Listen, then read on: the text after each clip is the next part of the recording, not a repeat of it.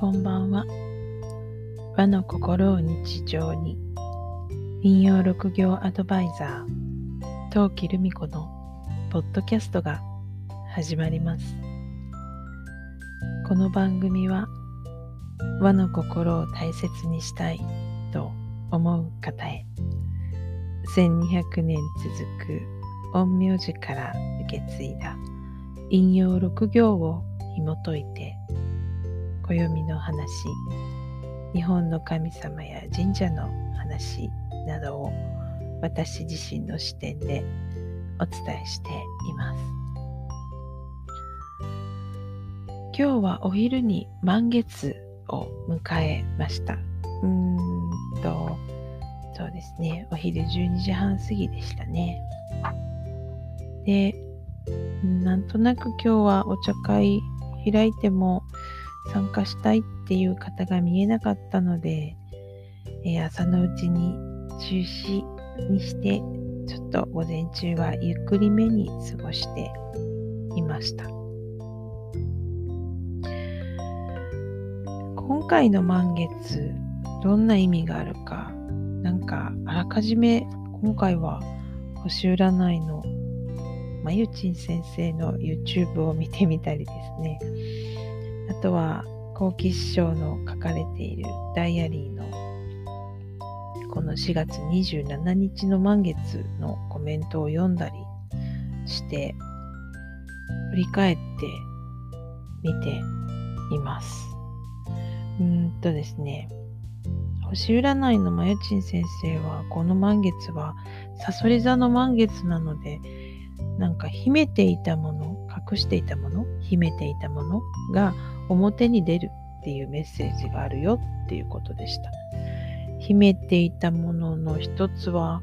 まあ、もともと持っていた豊かさみたいなものだったりもするし、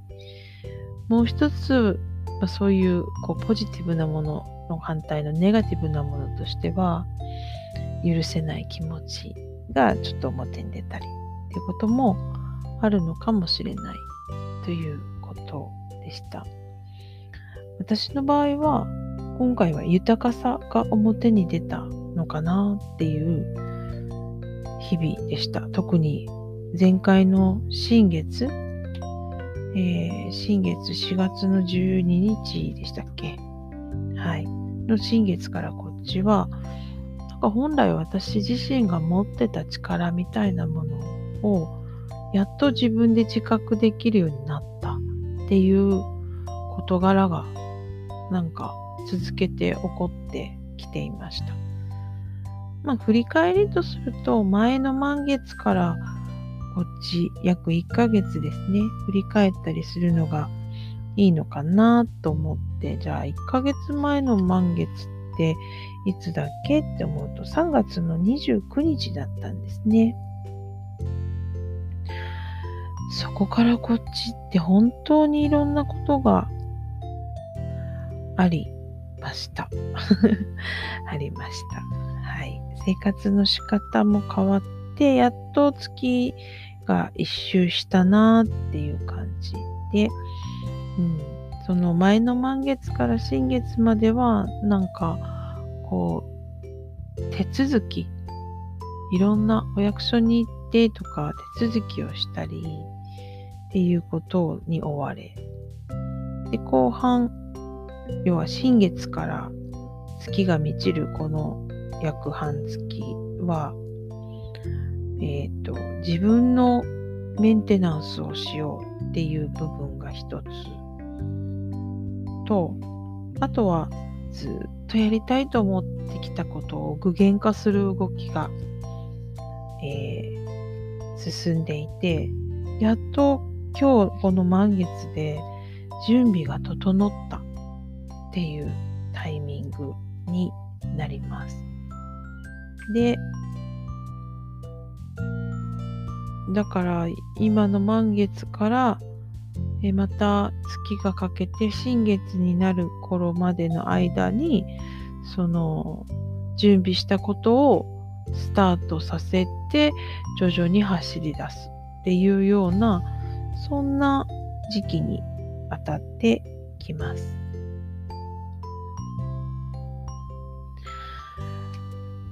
月が満ち月が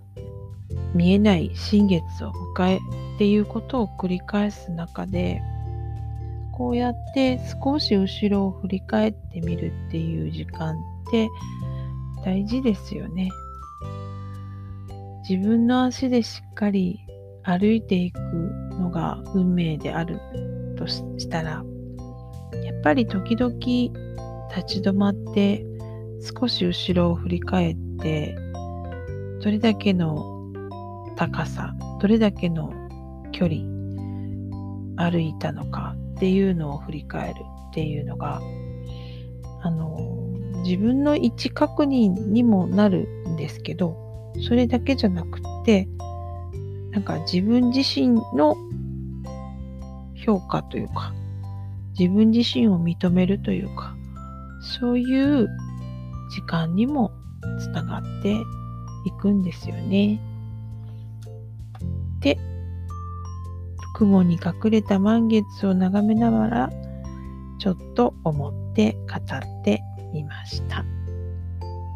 皆さんの周りでも綺麗なお月様は見えてますか？高く上がった高校と光るお月様は綺麗ですよね。さて、あなたの周りは今日はどんな一日でしたか？明日もあなたらしい一日で